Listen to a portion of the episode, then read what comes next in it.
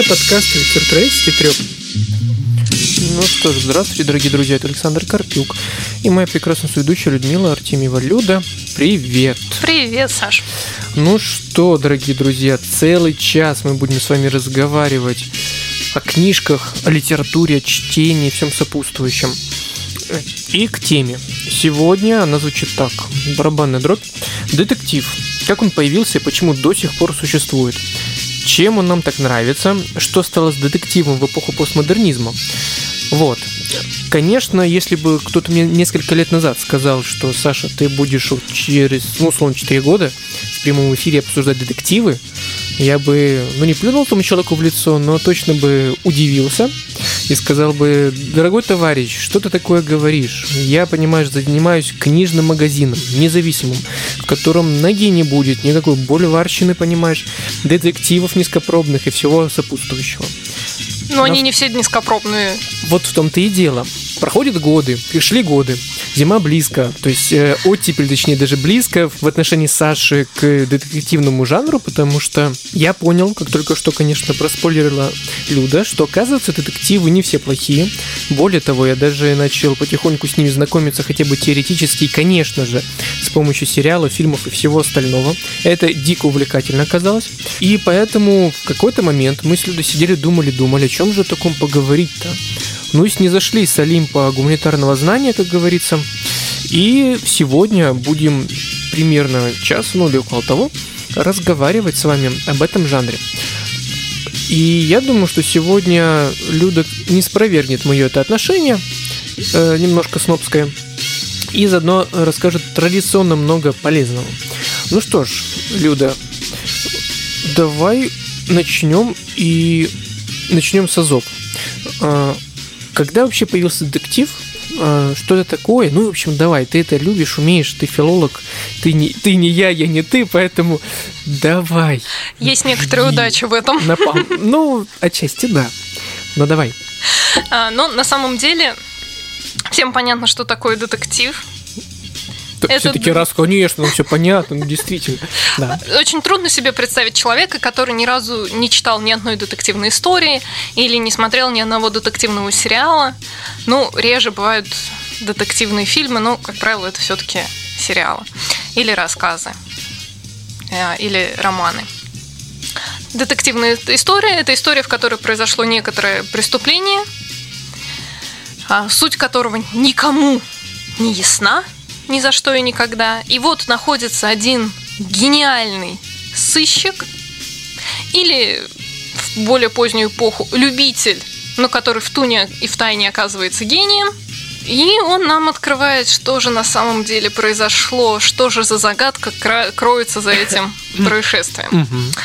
И вот это жажда чего-то загадочного, триллерского, удивительного нас, очевидно, как-то цепляет, и все мы в тот или иной период своей жизни что-нибудь детективное дочитали. Как минимум, мы все читали Конан Дойла.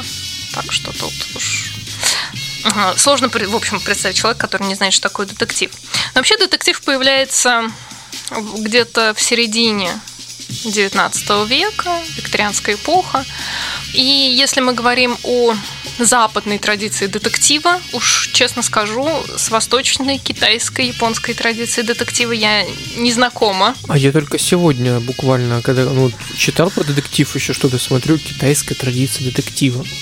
И я так на секунду остановился, и мне стало это вот что значит стереотипное какое-то отношение, мне стало даже немного смешно. Я просто начал представлять, как вот как это может быть, в принципе, да, и мне стало немного странно это воспринимать, что ли, ну, представлять. Единственное, что я знаю китайской традиции детектива, имя убийцы сообщается в первой главе. Что, серьезно, что ли? А в чем суть? То есть сам процесс приятный, да? А, ну, наверное, нам хочется узнать, а как это произошло. И мне кажется, это может, можно сравнить с катарсичностью эффекта от античной драмы. Ведь зритель в античности, который шел посмотреть представление, прекрасно знал весь сюжет не только концовку, вообще весь сюжет. Но это не мешало ему идти в театр и смотреть, что же происходит. Вот это mm-hmm. постоянное такое немножко ритуальное воплощение мифа. И, в принципе, здесь, я думаю, отчасти то же самое. Мы все равно хотим узнать, как детектив догадается, что же именно произошло, как он нам об этом расскажет. Но это только догадка, детективов китайских я не читала. Да, конечно, я понял. Возвращаясь вот к западной и более известной, во всяком случае, нам, таким вот скудоумным ведущим а, традиции. Простите. Это середина 19 века, и прародителем детектива считается Эдгар Аллан По.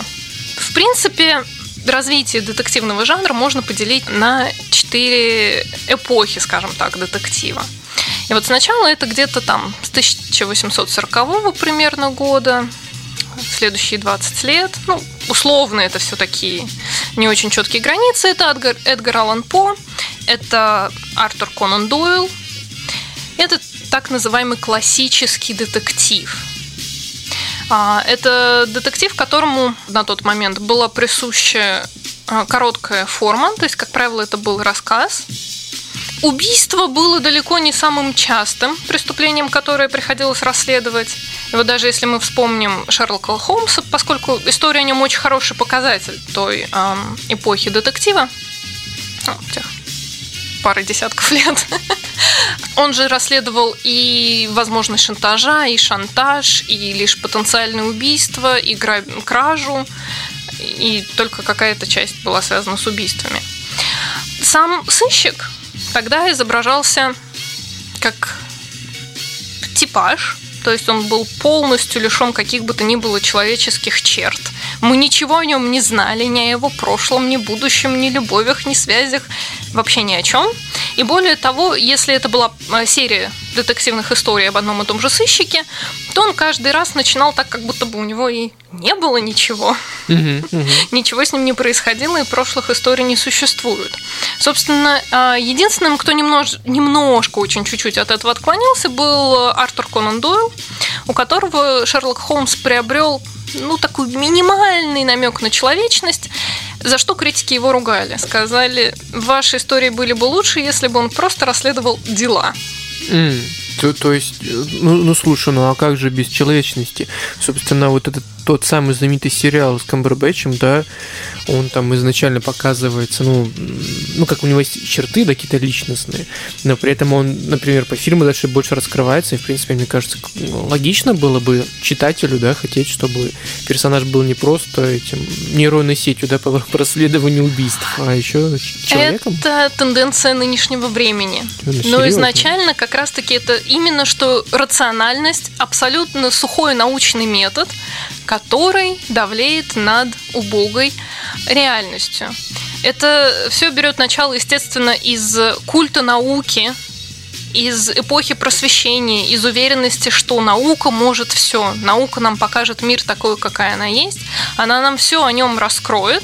Соответственно, применение научного метода поможет нам раскрыть абсолютно любую неувязку абсолютно любое нарушение в реальности, поскольку преступление рассматривалось как такое нарушение ткани бытия которую нужно срочно-срочно залатать. Вы поняли, что вы читаете иногда на пляже? Вы читаете, понимаешь, вот все, что связано, забыли умное определение, просто два слова, ткань бытия, понимаете? То есть ткань бытия, запомните это определение, и теперь вы можете этим похвастаться.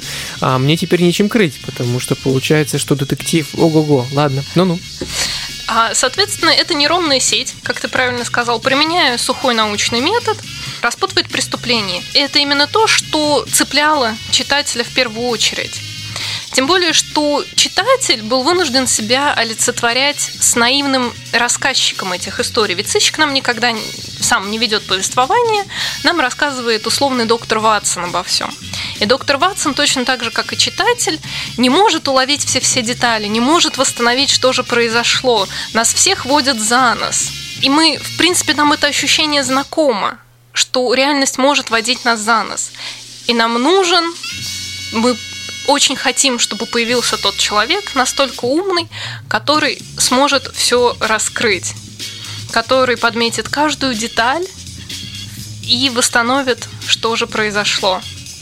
То есть это такой, знаешь, он назовем это так, он, давайте бытовой пример. А, дома потекла труба, нам срочно нужен сантехник, который решит нашу дилемму, нашу какую-то проблему, этой муки связанные с бытовым какими-то проблемами, с мировоззренческими какими-то решениями, о том, о мысли о том, почему же это происходит, зачем это нужно. Приходит сантехник, он все это чинит, решает, и все наше, как бы, как говоришь, ткань бытия восстановлена, все хорошо, мы живем дальше спокойно, примерно, без дискомфорта. Примерно так. так. То есть, действительно, ага. а, вообще не только ведь сыщик в этих угу. первых детективах не имеет никакой плоти и крови, ни один персонаж там не имеет плоти и крови, мы никому не сочувствуем, мы никого не жалеем. Это все функционеры вот в этом повествовании, потому что все, что нас волнует, это только то, как это произошло.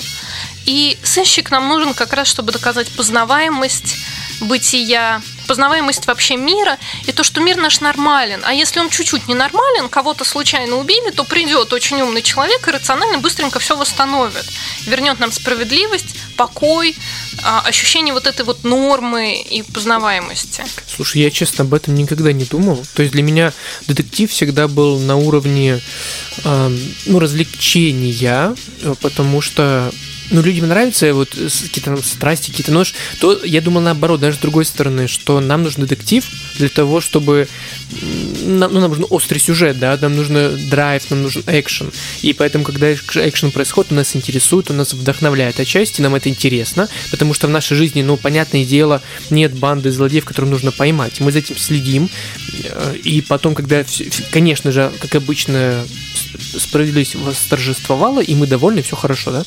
И поэтому я думаю, что это скорее от э, ну, короче, в обратно, с, с другой стороны вообще на это смотрел. Я думал, что это желание экшена, оказывается наоборот, что это желание покоя, поэтому мы читаем детективы для того, чтобы восстановить, да, вот эту спокойную жизнь. Нет, конечно, когда мы это развлечение, безусловно, mm-hmm. именно потому этот жанр такой строго каноничный, то есть у него есть строгий канон, как писать, какие элементы сюжета там должны быть, что зачем должно следовать, и поэтому детективы так легко штамповать, и поэтому авторы детективов, как правило, писали много-много-много-много историй или романов.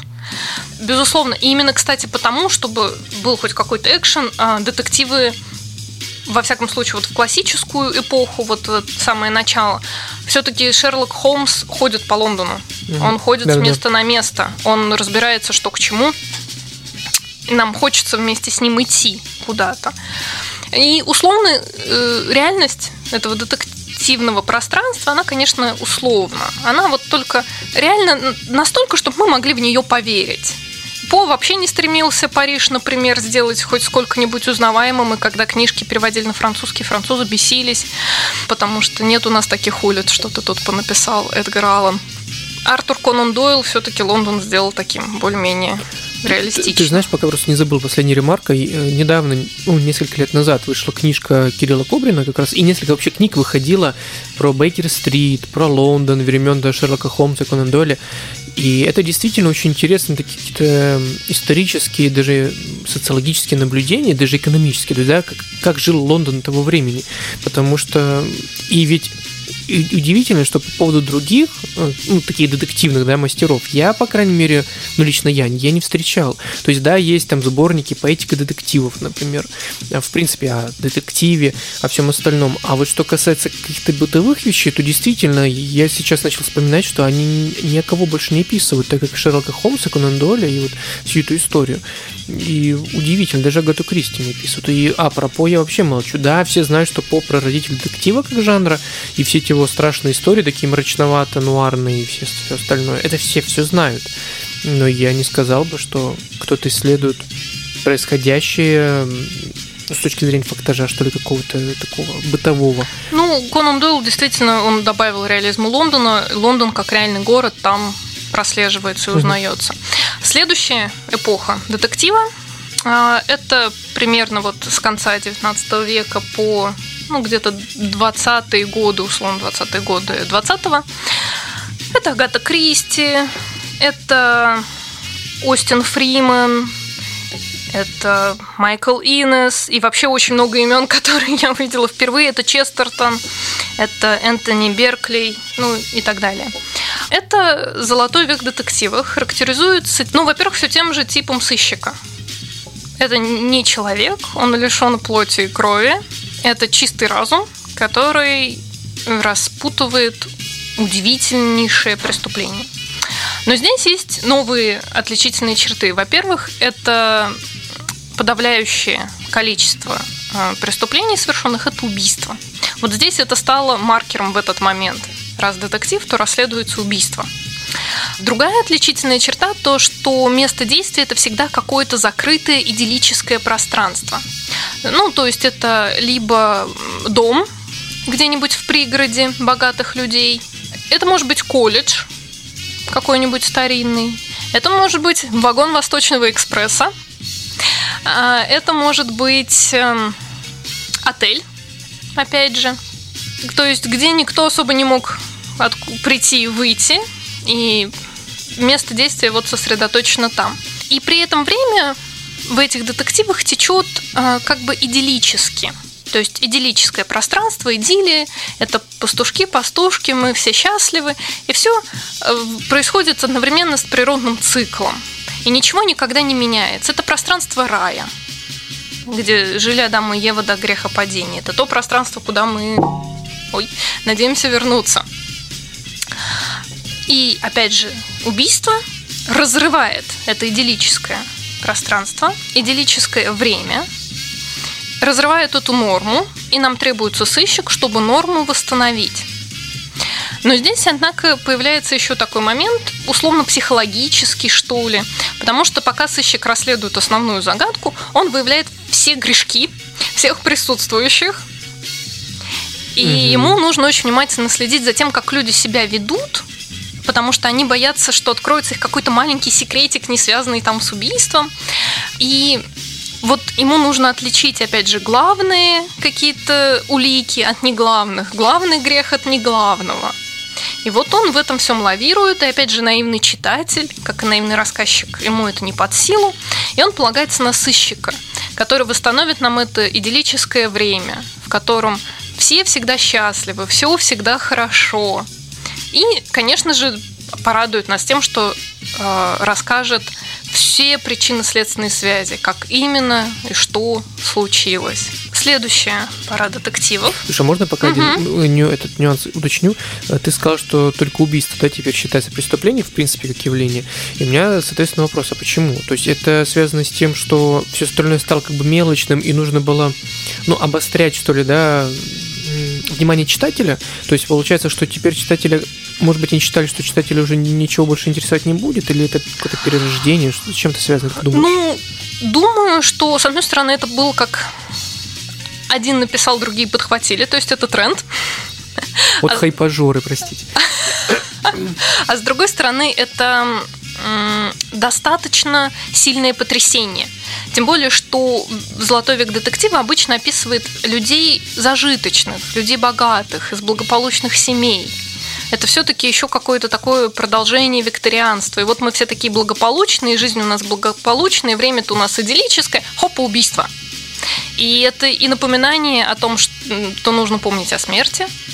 Это очень просто явное нарушение вот всех законов кража, мелкий какой-то грешок, прелюбодеяние. В общем-то, это все можно спрятать в шкафу. Убийство в шкафу спрятать сложнее. Вот я думаю, поэтому.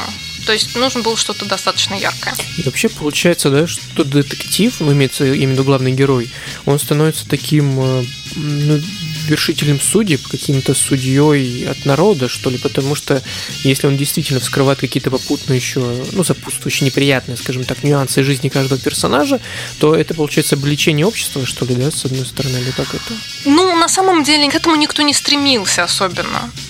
Просто предполагалось, что люди таковы, давайте мы это покажем. И плюс это делает интригу более интересной. Ведь сыщик должен исследовать все, а читатель отвлекается. Для читателя это отвлекающий маневр. Он думает, ага, вот этот ерзает, ерзает, ерзает, наверняка убил. И в это время сыщик-то заметил все детали и знает, что тот, кто там сидит, допустим, самым спокойным лицом и является настоящим убийцей. Ну, условно. То есть э, просто это более захватывающе, когда много чего э, скрыто угу. и много чего попутно раскрывается. Ну и последнее, это скорее, что, возможно, мы сейчас или потом обсудим в продолжении разговора. Я вот ввел это сравнение, да, детектива с нейронной, с нейронной сетью, которая рационально работает с фактажом и находит того, кто виновен. И вот я по неволе провел параллель ну, по ходу этого повествования о том, что детектив он прообраз, что ли, сверхразумного киберпанк какой-то, что-то такое, потому что ведь сейчас выходит кстати, много фильмов, посвященных тому, как, ну это давно они выходят, о том, как человек становится сверхчеловеком благодаря, благодаря технологии, да, но что самое сильное в этой технологии, которую вот таковым делает, это максимальная рационализация всего, очень быстрое решение сверхспособности тела, разума и всего вместе.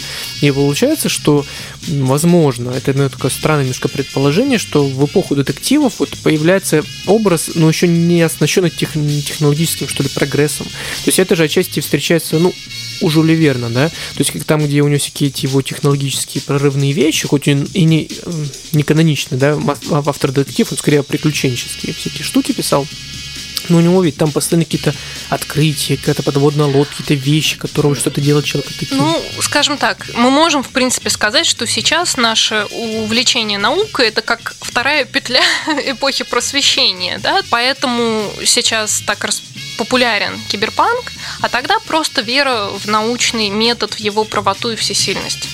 Ну да, что-то в этом, как мне кажется, там, опять же, может быть, мои догадки, но мне кажется, что-то общее в этом есть. Так, следующий, да, этап. А, следующий этап, он в основном большую популярность э, и больше, коли, больше количество авторов приобрел в Америке.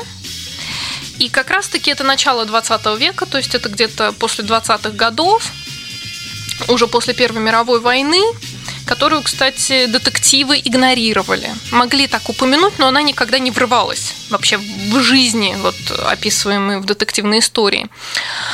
Это так называемый крутой детектив. Мне очень нравится английский термин hard-boiled detective, потому что hard-boiled это еще и сваренное в крутую яйцо. Так что крутой, как яйцо детектив и сыщик. А, он по-прежнему тип, лишенный почти полностью плоти и крови. У него все еще нет истории, мы все еще не знаем, кто он, что он, зачем, какая у него там семья есть или нету. Это по-прежнему одиночка. Мы, если вспомним все предыдущие, тоже одиночки. У него нет напарника, у него нет партнера. Но здесь уже нет и веры в научный метод. Здесь герой добивается правды, выбивая ее из людей. То есть он ходит с пистолетом, это, как правило, частный сыщик. Он его бьют, он бьет, в него стреляют, он стреляет.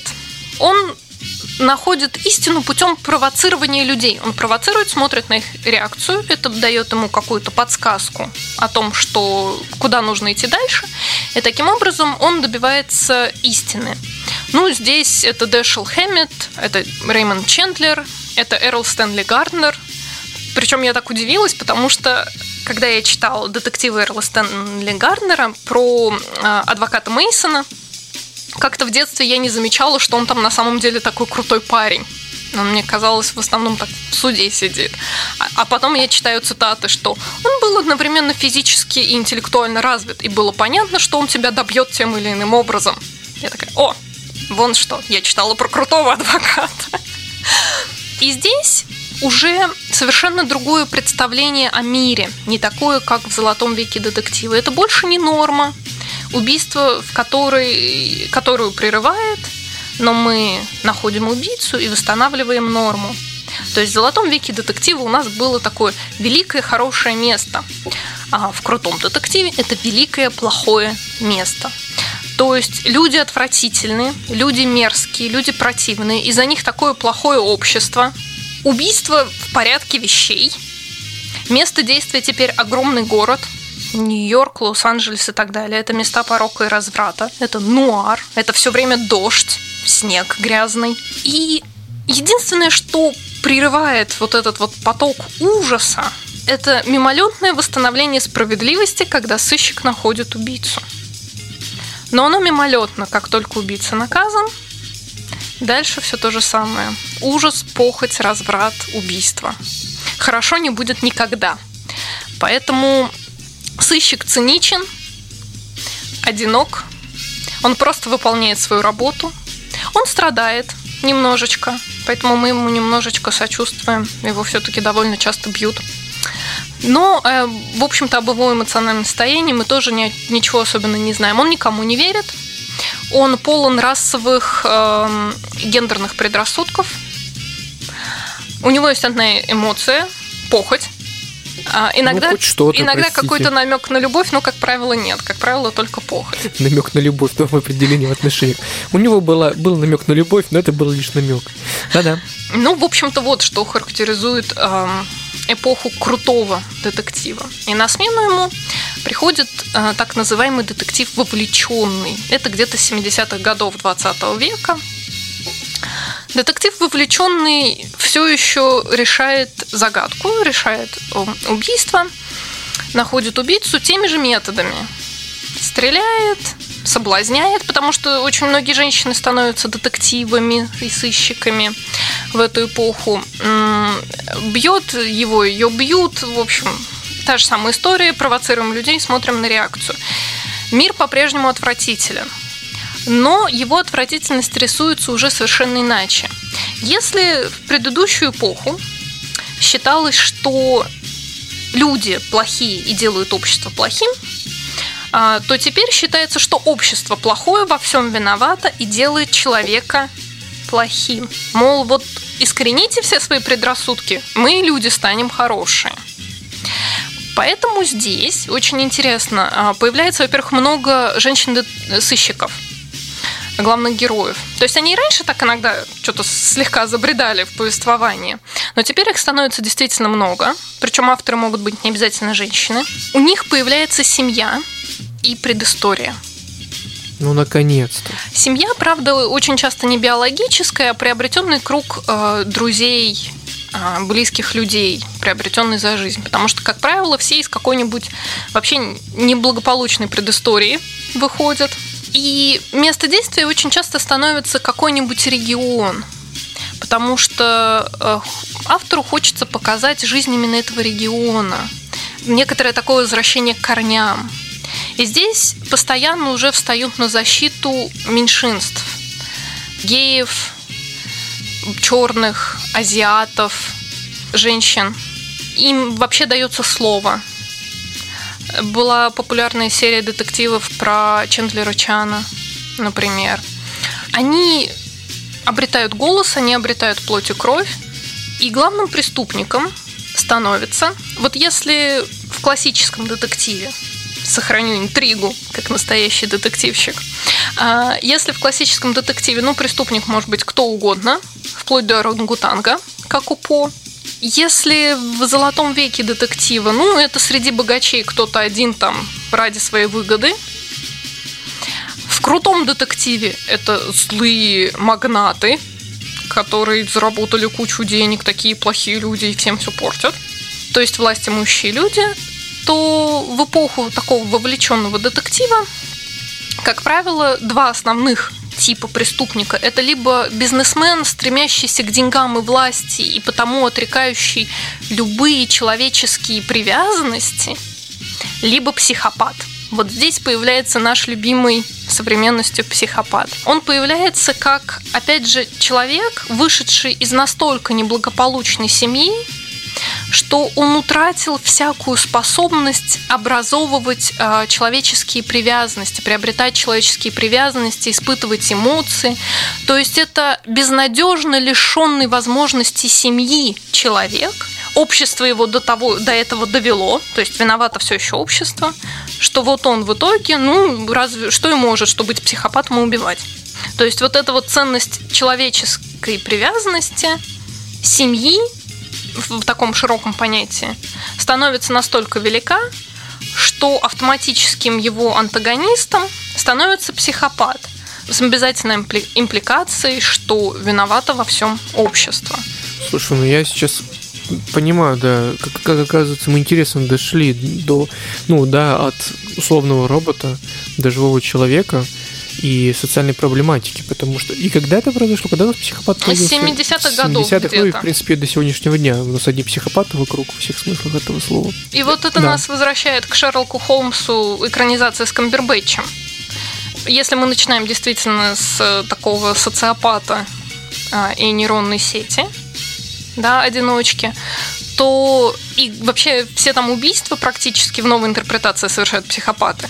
Там просто Ну психопат да, на психопате. да, да. И братец у него такой, и сестрица у него такая, и между делом забегающие убийцы тоже психопаты. И вот что же интересно, что в последней самой серии, вот в этой вот дикой, Очень кто, странный. кто смотрел, Да. их ведь приводят вот, вот к самому человеческому абсолютно всех, вне зависимости от того, психопаты они или нет. Они должны выбирать между любовью, привязанностью, причинением, непричинением боли и так далее. То есть я думаю, это тоже такая просто современная тенденция. Нам нужны живые люди. Ну да, то есть мы очеловечиваем, наверное, все, и это причем везде видно. То есть супергерой уже не, ну, не просто супергерой, который, да, делает что-то, но уже человек с конкретным этим. И это, кстати, касается вот всей этой серии.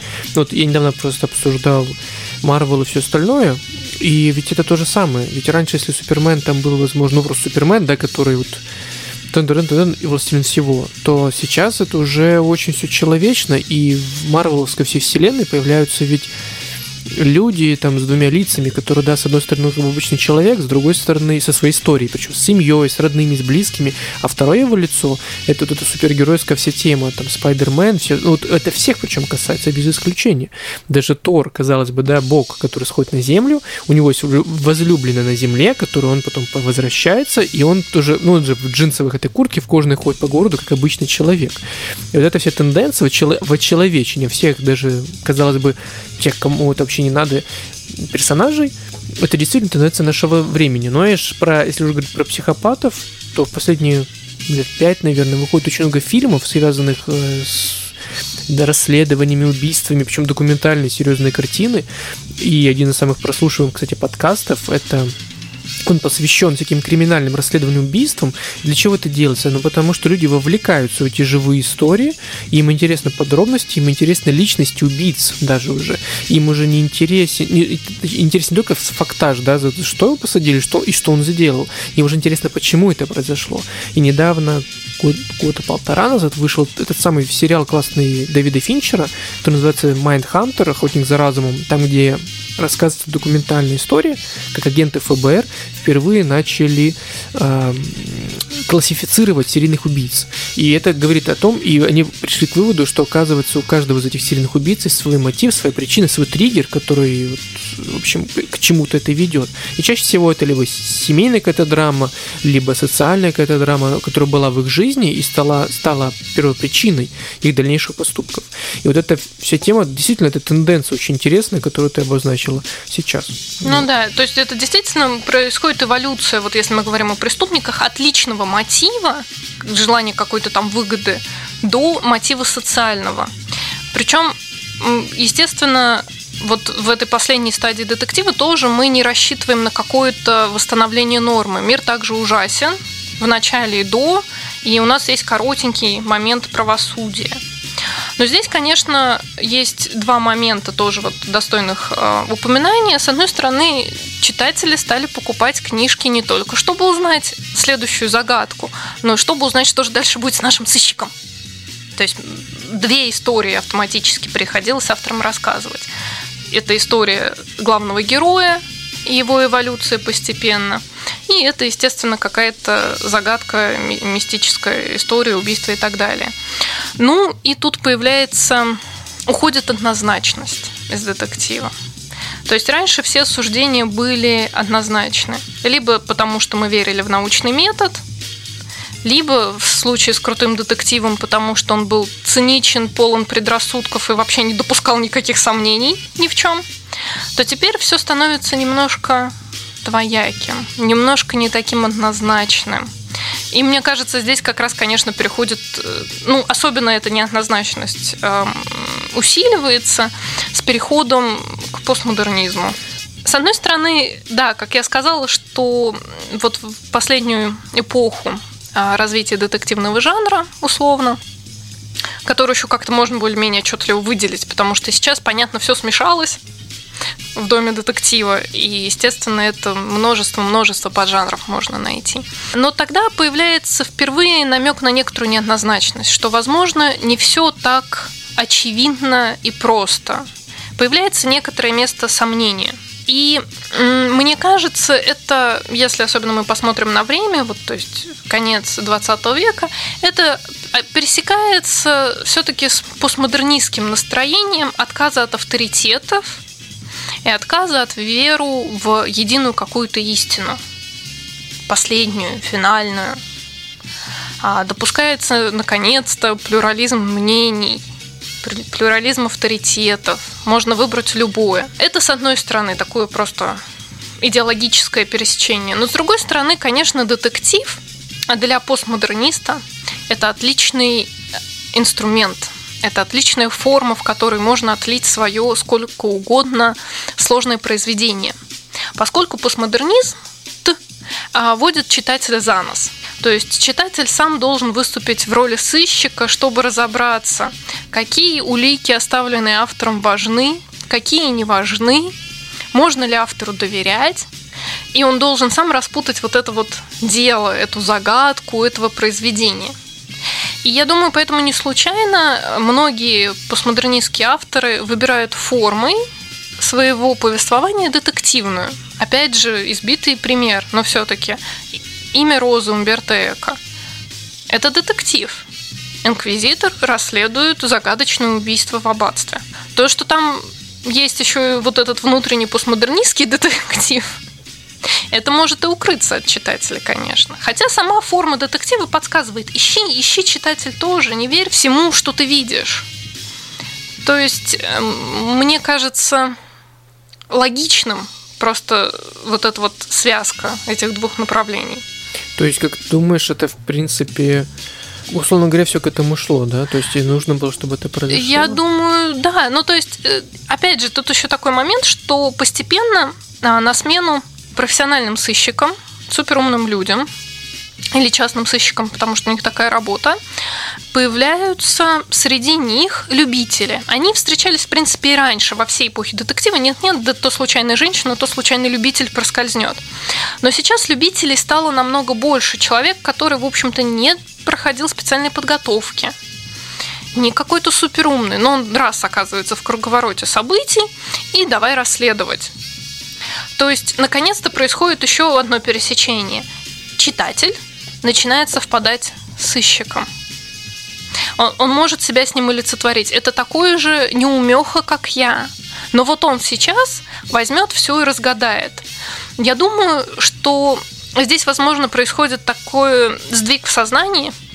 Если раньше нам хотелось положиться на того самого умного, который за нас восстановит нормальное течение времени, вот классический и золотой век детектива, то потом, поскольку все остальные истории стали нам изображать, что все плохо, хорошо не становится, действия детектива практически тщетны, даже если он там что-то разгадал, тут появляется постмодернизм и говорит, что ничего не ясно.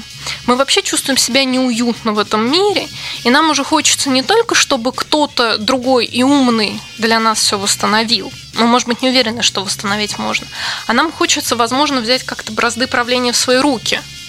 Все-таки мы же и говорим, что вот мое мнение, мое мнение, сейчас же каждый со своим мнением. И, возможно, каждый наконец-то хочет взять и что-то сам восстановить, что-то сам распутать, что-то сам сделать. И постмодернистские тексты дают нам такую возможность э, как читателям. Детективы с героями-любителями позволяют нам просто себя олицетворить и притвориться, что мы что-то можем. Это, кстати, то же самое, что нам так может нравиться в супергероях, когда Питер Паркер, просто парень из подъезда, становится Человеком-пауком, есть вообще надежда, что я тоже так могу. Ну, собственно, мне кажется, что вот эта вся история с очеловечиванием, да, очеловечиванием, точнее, детектива. Uh-huh. Мне интересно, скорее, знаешь, к чему это в итоге все приведет, потому что фактически уже сейчас есть полная свобода действий. То есть это полную свободу действий подает как постмодернизм, как, как литературное да, явление, так и, собственно, сам детектив. Потому что это уже, знаешь, как игра головоломка. Это похоже вообще на компьютерную игру больше. То есть, когда ты руководишь отчасти процессом, но при этом, конечно, ты идешь по изначально написанному автором ну, игры сценарию. То есть, как бы мы не хотели, как бы а, условно создавались игровые миры с абсолютно открытой вселенной, да все дела, но все равно есть хорошо 100 сценариев там и полторы тысячи вариаций, которые есть. Остального больше ты не выйдешь за те рамки, как бы ты не хотел. Потому что, ну, это нереальная жизнь. И, конечно, как мне кажется, я, кстати, не удивлюсь, если в какой-то момент игровая индустрия настолько плотно пересечется с детективными всякими сюжетными историями, что человек уже будет читать детектив как, э, ну, как игру. То есть он будет играть в нее, он будет выбирать те или иные там сюжеты. В принципе, это уже сейчас происходит просто не в литературе, а как явление. А это, возможно, уже затронет конкретно этот жанр. Потому что все остальные, все остальные жанры литературы, да, мне кажется, они настолько подвластны вот ты знаешь, игровой функции читателя, наверное. Но не факт, потому Но... Ну, что постмодернизм, да, действительно дал свободу всех смыслах этого слова, вариаций, трактовок и всего остального. Да. Ну, ты знаешь, ведь вот игры, которые построены на иммерсивности, то есть, что ты имеешь возможность вжиться в этот мир и, в общем-то, почувствовать его как настоящий, безграничный, а, мне кажется, это все-таки намного шире, чем просто детектив, потому что ты там же вообще кем угодно можешь быть. Ну да, у тебя расширяется все от того, кем ты являешься, ну, по сюжету, кого ты выбираешь, кого персонажа, и заканчивая тем, что ты решаешь своей жизнью, там, навыками, какими-то скиллами. Ну, ты, это очень гениальная, конечно, система. И да? здесь, конечно, все-таки больше, наверное, квестовость то есть где-то ты, да, должен что-то выяснить, что-то разгадать, может быть, силой там или хитростью. То есть некоторые элементы пересекаются, но я не думаю, что тут какая-то а, сфера монополии детектива может быть. Ну да, хотя, как мне кажется, как эксперимент очень интересно. И опять же, повторюсь, интересно, что будет дальше. Но вот давай в заключительной части обозначим хотя бы то, что происходит у нас, потому что но я когда читал какие-то общие теоретические материалы о детективе, то я вообще там не встретил фактически ничего о России. Да? То есть э, российский детектив, насколько я понимаю, появился как явление только вот на классическом его, более-менее классическом виде только вот ну, 90-е, получается, да, потому что до этого, ну, при Союзе я вот начал вспоминать кого-то, ну, детектив как таковых-то и не было, да. А раньше там, ну, что-то около детективного, возможно, было, но это тоже не то. То есть и была, да, викторианская эпоха, которая... Мне, мне кажется, что вот если брать классический период, там же все как раз зачитывались, да, этими всякими историями, там, французскими авторами, английскими авторами. Это что-то, возможно, и было. А русскоязычные авторы, ну, я не вспомню. И поэтому, конечно, мы стереотипно вспоминаем там Маринину, да, Донцову, Устинову, там еще ряд каких-то авторов, которые появляются постоянно в огромном количестве, и многие до сих пор спорят, это все-таки настоящие люди пишут, или это действительно, как ты в первой части сказала, они штампуют одни и те же примерно сюжеты ведь на самом деле, и ничего там нового не добавляется, кроме каких-то ну, смена локаций, э, изменение имен персонажей, ну и какие-то такие, ну, незначительные ретушь. То есть это такое ощущение, знаешь, как будто мы постоянно смотрим одно и то же, тот же, один и тот же спектакль с одними и теми же актерами, которые просто периодически переодеваются и просто, ну, там, имеется, возможно, место убийства, и все на этом. Ну, ты знаешь, я на самом деле не особо знаток русских детективов. И Ой, а, сама. А, простите, я тоже нет. Я сразу тут скажу, что нет, нет. А, то есть, вот кого? Я могу вспомнить Акунина. А, кстати, да, вот. Я пока не забыл, да, Акунин. Да. Хотя я читала только одно у него произведение, mm-hmm. кажется, даже не из детективной серии. Так что тут э, затрудняюсь какой, какое-то экспертное мнение выдать. А что касается вот наших вот этих вот детективов, э, типа Донцовой, Маринины и так далее, коль скоро я их тут недавно читала в достаточном количестве, а в связи вот с нашей темой, с тем, что я говорила об эволюции жанра э, в Великобритании и в Америке, мне кажется интересным отметить две вещи, что, во-первых, у нас довольно много, ну где-то 50 на 50 сыщиков-любителей, то есть как любители, человек, который случайно оказался в месте действия, в эпицентре событий, и давай расследовать. Полиция просто такая отсутствующая, милиция еще во всех этих произведениях милиции, или ей ничего не надо, такой у нас ну, распространенный стереотип, она все равно не расследует, а мы тут сейчас, причем очень часто людям просто интересненько, и они давай сувать ну, свой нос во всякие дела. Хотя иногда там и сотрудники милиции или какие-то частные сыщики что-то там появляются. А другой момент, что это, мне кажется, клишированные книги в квадрате.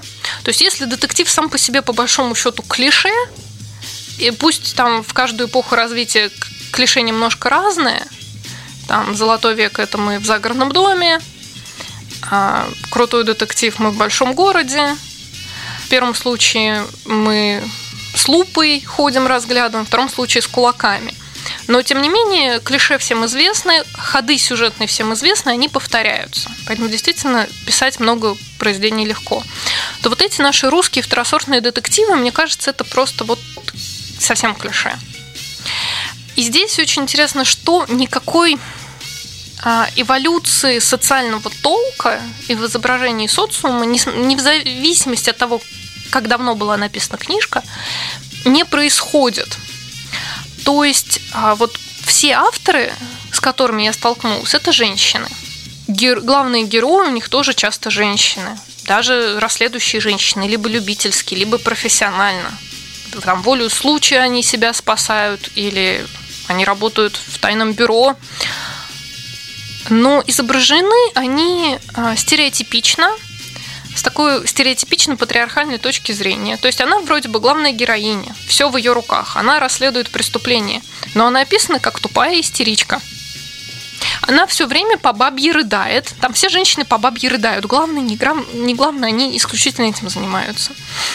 Они дуются, обижаются, глупо кокетничают. У них семь пятниц на неделе.